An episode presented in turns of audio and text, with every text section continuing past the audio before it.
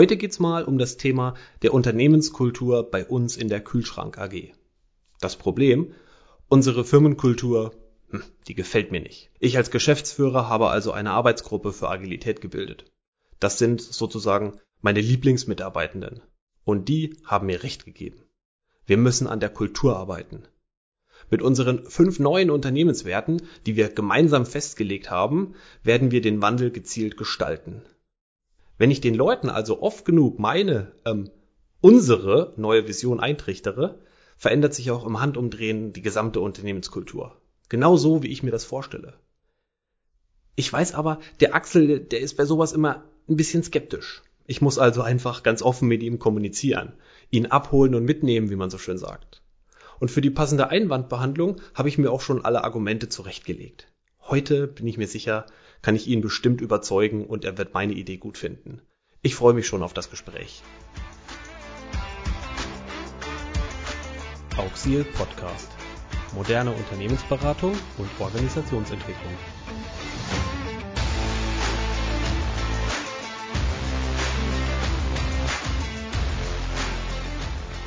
Herzlich willkommen, Axel Nordzieg. Servus Axel, grüß dich. Ja, moin Philipp. Freut mich wieder dabei zu sein.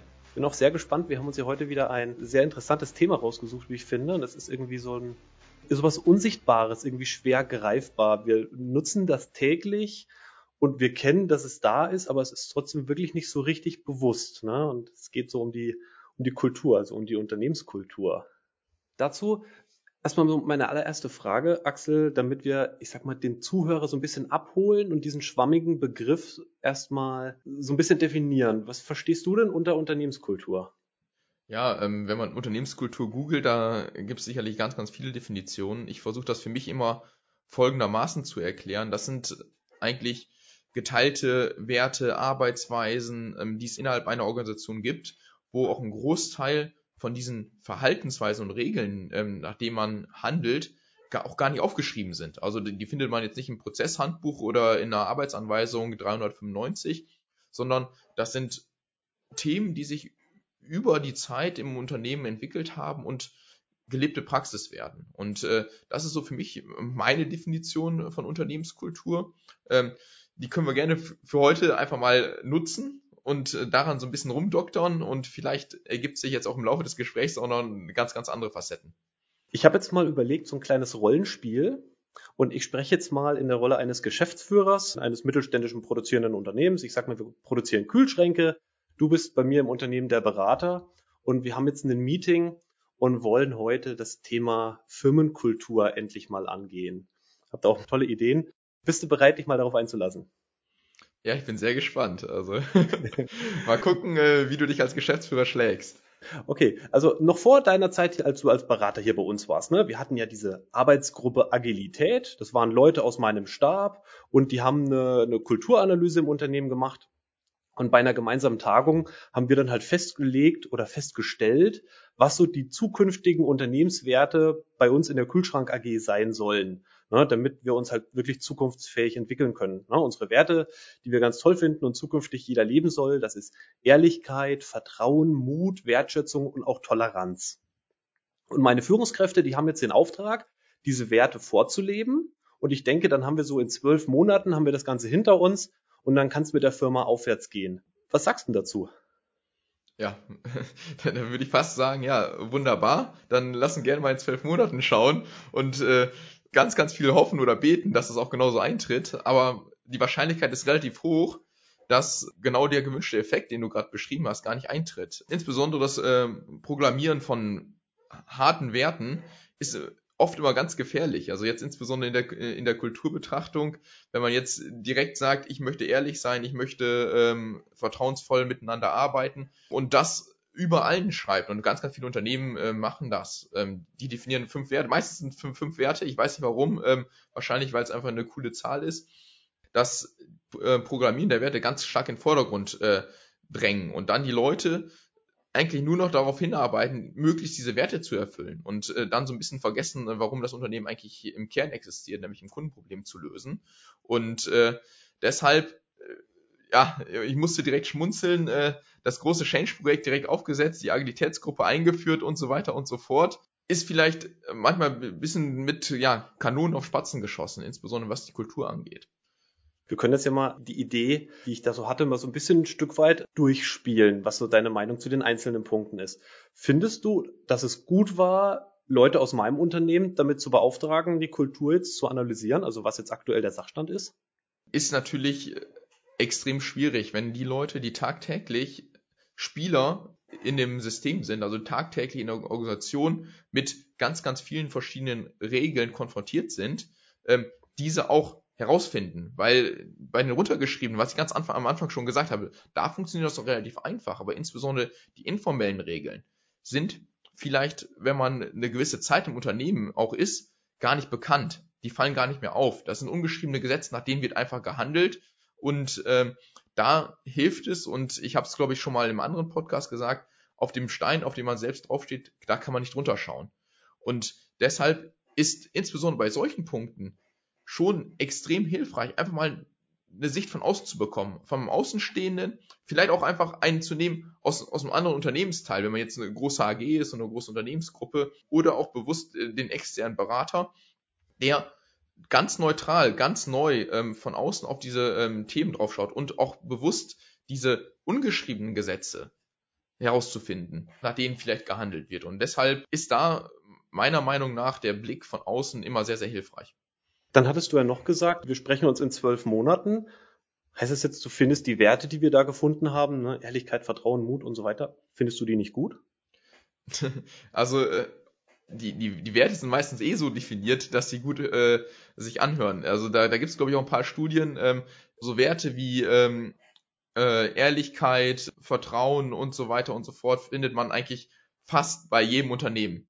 Da ist es völlig egal, wo ich arbeite, ich habe immer die gleichen Werte. Deswegen ist dieser Wertekanon, den man definiert bzw. dann auch programmiert, ähm, oft recht schwierig dann auch wirklich so genau so umzusetzen, weil im Detail, in der, in der genauen Arbeitsweise, das gar nicht mehr rumkommt. Das ist dann vielleicht auf dem Papier erstmal schön aufgeschrieben, klingt toll und alle freuen sich, ja, wir, wir haben fünf tolle Werte. Allerdings die Realität sieht dann meistens eine ganz andere aus. Und äh, da versuche ich zwei Punkte, die ich immer wieder, auch wenn es jetzt um Unternehmenskultur geht, immer mit, mit reinzubringen in, in, in unseren Projekten, ist zum einen, dass die Kultur immer der Schatten der Organisation ist. Also die Kultur läuft immer mit bei der Organisation. Es gibt keine Organisation ohne Kultur. Das heißt, jedes Handeln, jede Art und Weise, äh, wie ich mich verhalte, nimmt mich quasi mit. Also mein Schatten ist dementsprechend auch immer da. Und zum anderen, der zweite Punkt ist, dass die Kultur oft das Gedächtnis der Organisation ist. Also viele Arbeitsweisen und Handlungen, die in der Vergangenheit irgendwann mal passiert sind oder stattgefunden haben, spiegeln sich in der Kultur wieder. Und das ist der zweite wichtige, wichtige Punkt, auf den ich einfach nochmal eingehen möchte, dass dieses Gedächtnis oft sehr, sehr lang sein kann und auch dementsprechend, wenn man jetzt Richtung Kulturveränderung oder Kulturwandel oder Change-Projekte, da gibt es ja so viele tolle Begriffe, diesen, diesen Punkt auch immer mitdenken muss, dass so eine, so eine Veränderung nicht einfach von heute auf morgen stattfindet und nicht einfach dadurch stattfindet, indem ich fünf Werte aufschreibe, die sich zwar toll anhören, allerdings das Gedächtnis immer noch da ist und ich vergesse nicht von heute auf morgen alle Sachen, die ich in der Vergangenheit gelernt habe. Zugegeben, es fällt mir, es fällt mir schwer, da jetzt noch etwas naiv zu argumentieren, weil ich genau weiß, wovon du redest oder wovon wir sonst reden. Äh, deswegen wird es noch äh, schwierig, da ein bisschen naiv zu bleiben. Was ich gut verstehe, ist das Gedächtnis oder auch das soziale Gedächtnis, sagt man ja immer so schön, das wird ja fort und weitergegeben, auch wenn die Leute wechseln. Da kommt ein neuer Mitarbeiter rein, der lernt das und passt sich an die Unternehmenskultur, an die gelebten Werte an. Und wenn andere gehen, dann führt er das ja trotzdem weiter. Deswegen ist das so schwer, was du gesagt hast, das zu vergessen oder da dann eine Veränderung reinzukriegen. Ja, das ist ein guter Punkt, den du gerade angesprochen hast, weil das erleben wir relativ oft in, in der Praxis. Da werden dann, ich sag mal, Positionen ausgetauscht. Ich sag mal, der Geschäftsführer, die Geschäftsführerin aus Unternehmen X funktioniert nicht in der aktuellen Rolle, dann wird von Unternehmen Y die Geschäftsführerin geholt, weil die dort extrem erfolgreich war mit der Hoffnung, dass das genauso beim Unternehmen X wieder stattfindet.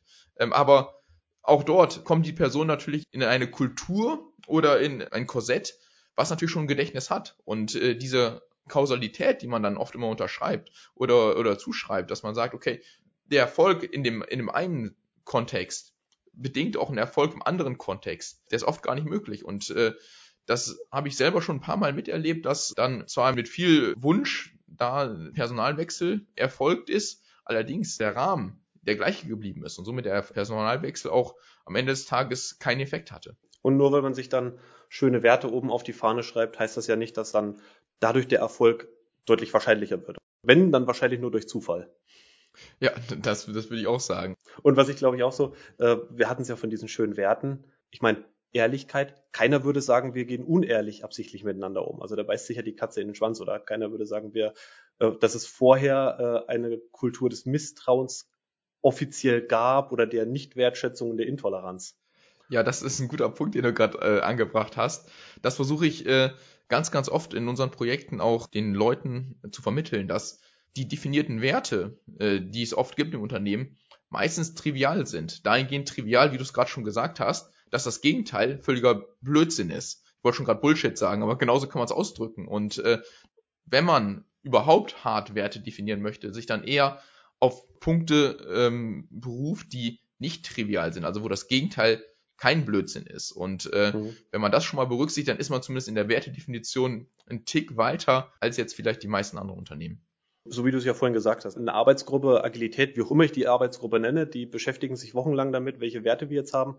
Damit habe ich ja kein Kundenproblem gelöst. Also, weil ich jetzt schöne Werte habe, die ich auf ein großes Plakat schreiben kann, werde ich jetzt spontan ab nächstem Jahr nicht deutlich mehr Rechnung schreiben können. Nee, erstmal nicht.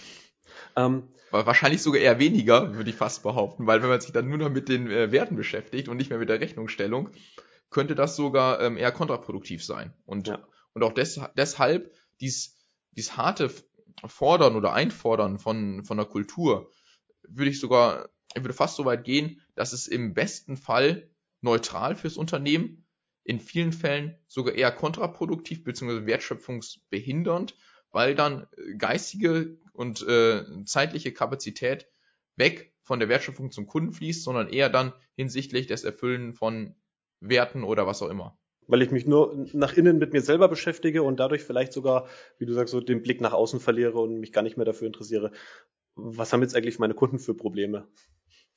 Genau. Gut, ich muss also das Thema Kultur sehr, sehr differenziert sehen. Und da habe ich jetzt mal einen schönen Satz für dich, den habe ich gestern erstmal wieder gelesen und ich fand den sehr gut und würde mal deine Meinung dazu wissen. Und zwar lautet der, Kultur ist nicht das Problem, sondern es ist die Lösung. Was sagst du dazu? Ja, ich finde den Satz äh, sehr gut ähm, dahingehend und ich hatte es ja eben auch schon erwähnt, ähm, dass die Kultur oft das Gedächtnis der Organisation ist. Dahingehend, dass gewisse Arbeitsweisen adaptiert werden aus der Vergangenheit, dass es ungeschriebene Regeln gibt und so weiter und so fort. Und oft wird zwar in der Unternehmenspraxis gesagt, dass die Kultur eigentlich ausschlaggebend ist oder das Problem ist, weil gewisse Arbeitsweisen nicht stimmen. Aber ich würde bewusst auch, äh, genauso wie du den Satz gesagt hast, den Spieß umdrehen, sondern eher zu überlegen, wenn ich eine gewünschte Kultur haben möchte, wie kann ich mich organisatorisch aufstellen? Also was kann ich verändern? Und bewusst auch, was kann ich verändern, was kann ich nicht verändern, um vielleicht ein gewünschtes Verhalten zu bekommen. Und äh, deshalb ist dahingehend die Kultur eher die Lösung, sondern dahingehend nämlich, dass man dann eher versucht daran zu arbeiten, was muss ich im aktuellen Setting verändern, um vielleicht ein gewünschtes Verhalten in der Zukunft zu bekommen. Also ich kann sagen, so, dass sich die Leute auf eine gewisse Art und Weise verhalten, das tun die nicht, weil's, weil, weil, weil ich nicht, weil da absichtlich boshaft dahinter steckt, sondern es ist die automatische Folge der Unternehmenskultur und die wird beeinflusst durch, durch verschiedene Faktoren wie die Strukturen im Unternehmen, die einfach das Verhalten so wahrscheinlich machen, dass die Leute letztlich gar nicht anders können, als sich auf diese Art und Weise zu verhalten. Ja, also genauso kann man es ausdrücken. Und äh, wenn man jetzt versuchen möchte, genau das zu verändern, dann geht das natürlich nicht, oft nicht direkt, indem man jetzt irgendwelche Werte definiert, wie du es eben gerade schon äh, beschrieben hast, sondern da muss man versuchen, verschiedene äh, Möglichkeiten und da würde ich sicherlich gleich nochmal ein, zwei Beispiele bringen, wie man so eine Kultur, so eine Organisation ähm, irritieren kann. Und diese Irritation, die müssen, ich sag mal, in der richtigen Frequenz kommen. Und ich glaube, ein Beispiel, die das noch so ein bisschen verdeutlicht, ist, stell dir vor, ähm, dein Kind ist, ist auf der Schaukel und äh, du möchtest das Kind auf der Schaukel anschubsen. Das funktioniert nur, wenn du es auch in der richtigen Frequenz anschubst. um dann auch dementsprechend äh, immer höher zu kommen. Und genauso gilt es eigentlich auch bei der Kultur. Wenn man Veränderungen in der Kultur haben möchte, dann muss man ganz bewusst versuchen, auch in dieser Frequenz zu sein, um mit den richtigen Irritationen den richtigen Ausschlag zu bekommen. Weil wenn ich das antizyklisch mache und das einfach nur um in dieser Analogie zu bleiben, ja, dann ist am Ende des Tages das Ergebnis eher kontraproduktiv und man kommt äh, gar nicht vom Fleck. Erst schubse ich ins Leere und danach bekomme ich die Schaukel an den Kopf. das ist, äh, ich glaube, das passt sehr, sehr gut und auch zu den äh, fünf definierten Werten am Anfang.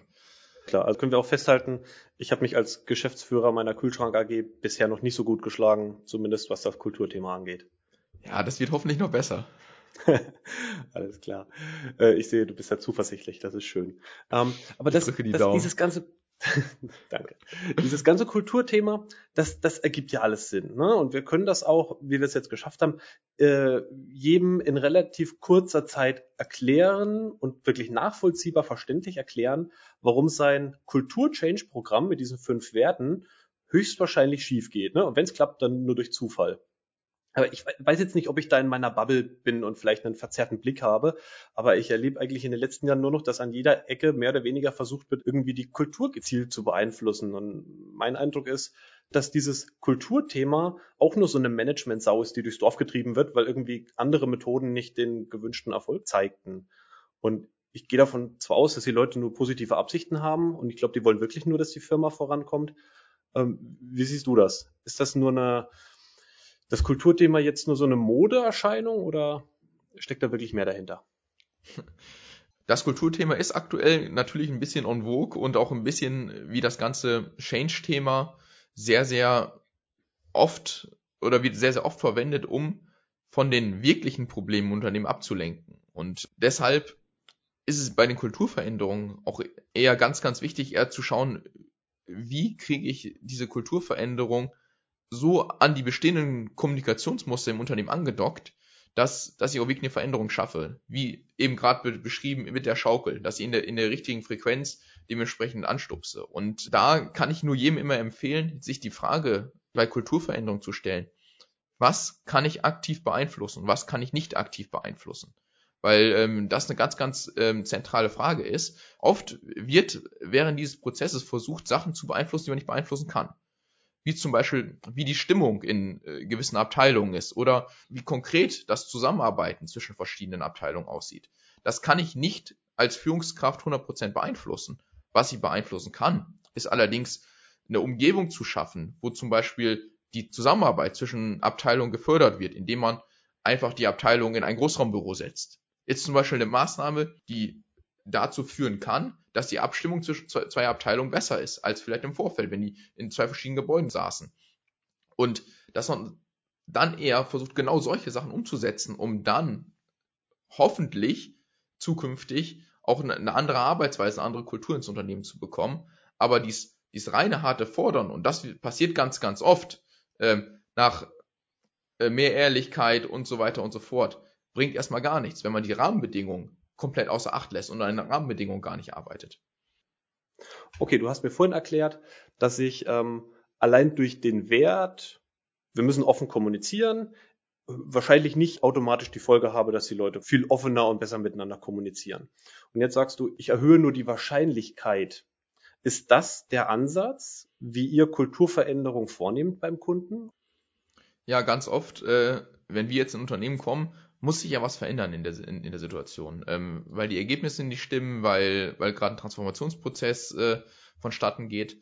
Wenn es um Kulturveränderung geht, sagen wir das oft nicht konkret beim Unternehmen, dass wir jetzt die Kultur verändern wollen, sondern ähm, über unsere Arbeitsweisen und über unser Vorgehen, wie zum Beispiel, wie ich es gerade schon gesagt habe, Abteilungen zusammenzulegen, ähm, Transparenz zu schaffen.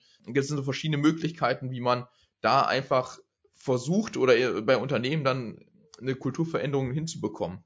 Wie zum Beispiel, ich habe einen aktuellen Kunden, äh, der, der Schulmöbel herstellt, wo wir mit der Geschäftsführung gemeinsam bewusst gesagt haben, die Leute in der zweiten Führungsebene, denen schenken wir das Vertrauen, die machen wir möglichst wenig Vorgaben, weil das sind gute Leute, auf die können wir uns verlassen und die können diese Verantwortung übertragen. Und mit dieser Einstellung, wenn man mit dieser Einstellung auch da reingeht und den Leuten dieses Vertrauen gibt, dann kommt dieses Vertrauen auch meistens wieder zurück. Und das dann mehr oder weniger eine Positivspirale dahingehend, weil wenn die Leute merken, okay, mir wird vertraut, mir wird was zugetraut, handeln die auch nachher als Führungskraft genauso mit ihren Leuten. Und das ist äh, ein Prozess, der hat jetzt über die letzten zwei, drei Jahre in dem Unternehmen stattgefunden und wo wir vor drei Jahren noch ein sehr, sehr starkes Silo-Denken hatten und viele Einzelkämpfer, hat sich jetzt eine sehr, sehr starke Vertrauenskultur entwickelt, wo die Leute gemeinsam an einem Strang ziehen und man vertraut jeweils den Nebenmann, wie, wie es beim Mannschaftssport nun mal ist, dass er seine Leistung bringt und auch für einen in eine Bresche springt.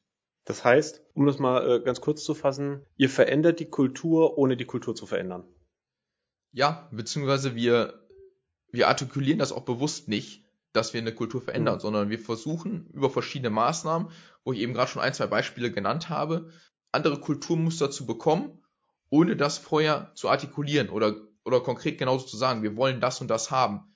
Das ist zwar das mhm. Wunschszenario, dass wir mehr Zusammenarbeit haben, dass mehr äh, Leistungen auf den Unternehmenszweck ausgelegt werden, dahingehend, dass wir ähm, positive Ergebnisse erwirtschaften wollen und die Kundenprobleme ähm, lösen wollen, dass wir verantwortungsbewusstes Handeln und, und Leute im Unternehmen haben wollen. Und das klingt zwar alles sehr trivial, weil das alles Grundannahmen sind für jedes Wirtschaftsunternehmen, aber oft sind die in der Situation, wo wir Unternehmen betreuen, nur teilweise oder unzureichend erfüllt. Und auf dem Weg dahin muss eigentlich eine Kulturveränderung stattfinden. Und das ist genau das, was du eben gerade gesagt hast, ganz am Anfang. Wenn ich diese Kulturveränderung im, in, im Vordergrund stelle und sage, das und das und das sind meine Werte und darauf alles auslege, dann lenke ich geistige Kapazität dahingehend ab auf, auf diese Erfüllung der Werte und weg von dem Lösen des Kundenproblems. Und deswegen versuchen wir es eher bei, bei unseren Veränderungsprozessen so zu machen, das Kundenproblem ist zentral. Das muss gelöst werden.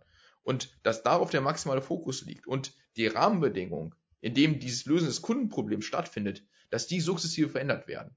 Ohne dann darauf konkret zu gehen, dass damit auch die ähm, Kultur sich verändern kann bzw. wird. Und das hat bei vielen Projekten in der Vergangenheit sehr erfolgreich geklappt. Und das bringt uns ja wieder auch zu dem Satz von vorhin zurück, dass die Kultur die Lösung, also die automatische Folge dessen ist, was passiert, was du jetzt bei deinem äh, Schulmöbelhersteller geschrieben hast. Man kann also sagen, jeder bekommt die Kultur, die er verdient. Ja, so ein bisschen schon, ja. Lass uns mal ein bisschen konkreter werden jetzt. Ich habe jetzt einen Manager, der mit seiner Unternehmenskultur unzufrieden ist. Kannst du dem jetzt so ein, zwei oder drei Tipps mitgeben? Was kann er denn machen, wenn dieses Kulturthema gerade irgendwie in der Kommunikation ist? Ne? Er und seine Führungskräfte, die kommt immer wieder auf, wir müssen an der Kultur arbeiten, wir müssen da irgendwas machen, die Leute sind unzufrieden. Was, was kannst du den Leuten für so zwei, drei Tipps mitgeben, mit denen sie gut arbeiten können? Ja, gerne. Ähm, vielleicht der erste Tipp, bloß kein großes Projekt erstmal aufsetzen. Also das ist genau kontraproduktiv äh, in vielen Fällen, sondern vielleicht auch gerne mit und externer Unterstützung versuchen herauszufinden, was typische Kulturmuster sind. Insbesondere die, die nicht runtergeschrieben sind. Da gibt es natürlich auch verschiedene Methoden, wie man das machen kann. Ein Beispiel sind verkettete Gespräche, indem man verschiedene Kulturmuster aus den ersten Gesprächen entwickelt und dann die nächsten Beteiligten mit diesen Kulturmustern konfrontiert und sagt, das ist ein Kulturmuster bei euch. Ist das so, ja oder nein? Und somit verschiedene Elemente immer weiterentwickelt. Das wäre sicherlich ein Tipp. Der weitere Tipp, immer sich bewusst vor Augen führen, was kann ich beeinflussen und was kann ich nicht beeinflussen. Diese Frage halte ich für ganz elementar bei Kulturveränderungen und bewusst dann nicht bei den Sachen zu starten, die ich nicht verändern kann, weil insbesondere die Kultur an sich konkret nicht veränderbar ist. Aber die Rahmenbedingungen oder gewisse Rahmenbedingungen veränderbar sind. Und vielleicht der dritte Punkt, und da komme ich wieder zu dem Punkt, die Kultur ist das Gedächtnis der Organisation, dass man als Führungskraft eigentlich immer zur Kultur beiträgt. Also dass mein Verhalten einen extrem großen Einfluss auf die Kultur des Unternehmens hat und dieses Bewusstsein einfach zu haben, zu wissen, mein Handeln, wenn ich jetzt einem Mitarbeiter, einer Mitarbeiterin Verantwortung übertrage und die einfach machen lasse, trägt das dazu bei, dass Mitarbeiter verantwortungsbewusster handeln. Wenn ich allerdings die Verantwortung nur übertrage und dann, ich, ich sage mal, stündlich nachfrage, wie weit bist du, passt das und so weiter und so fort, zeigt man damit wieder ein relativ starkes Misstrauen. Und dieses Misstrauen setzt sich dann dementsprechend in der Kultur wieder fest.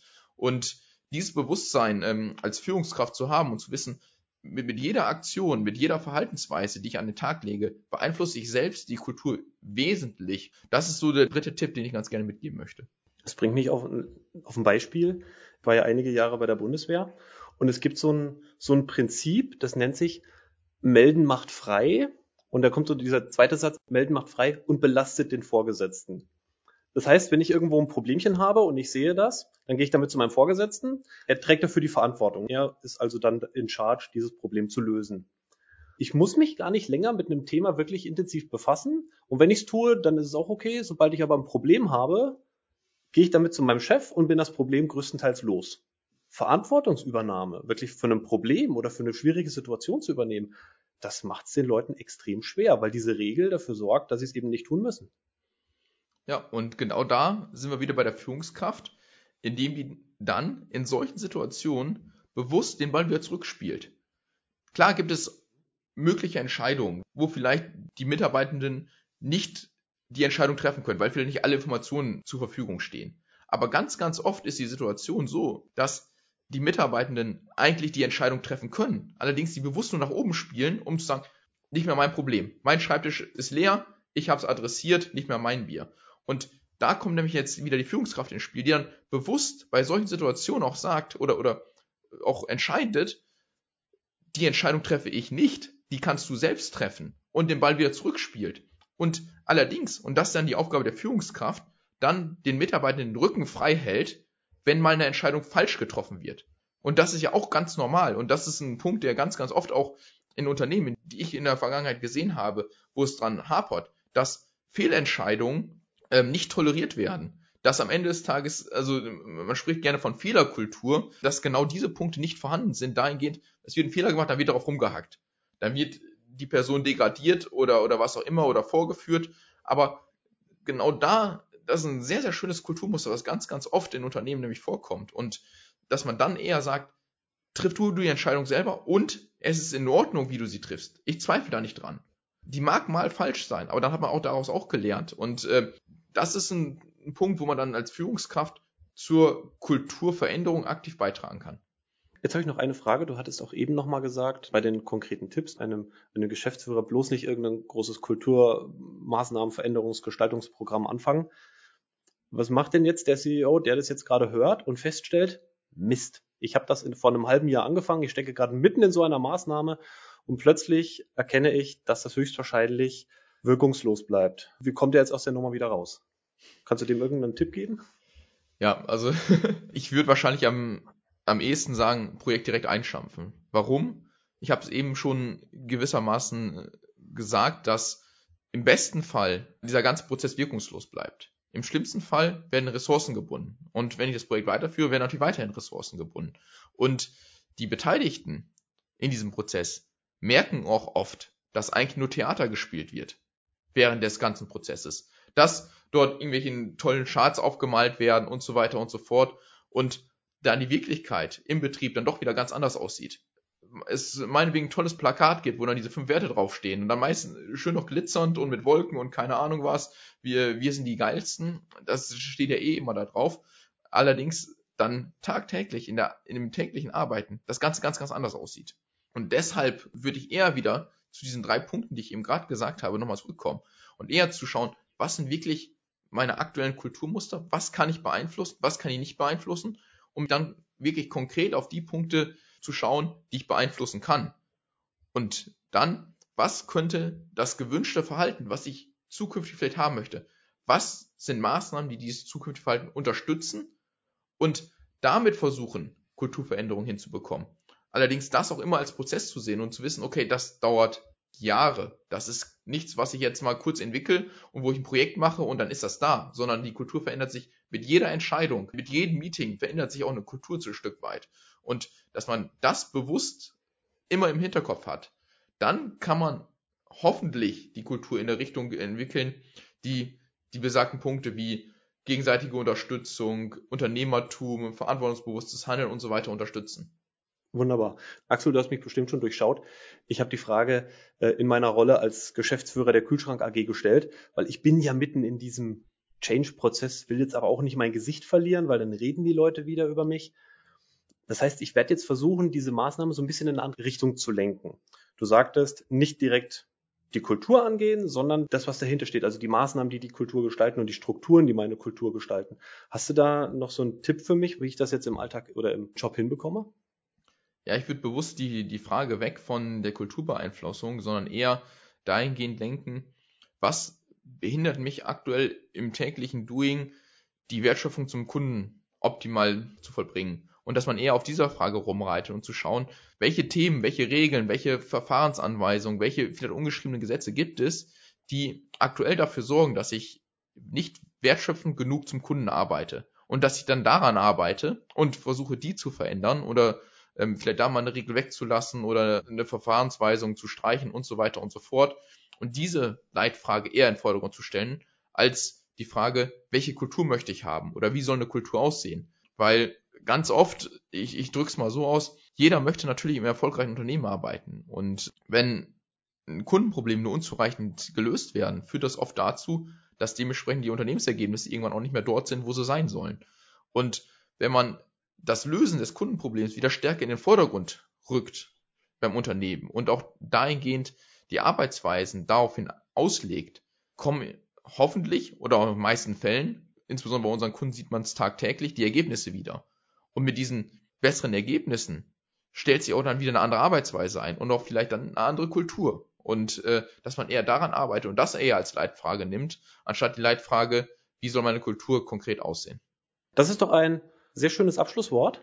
Dem habe ich nichts hinzuzufügen, dann brauche ich heute mal nicht das letzte Wort zu haben. Ich bedanke mich sehr für deine Zeit, Axel, und für diesen wunderbaren Einblick, wie du die Kultur bei deinen Kunden gestaltest, ohne aktiv die Kultur zu gestalten.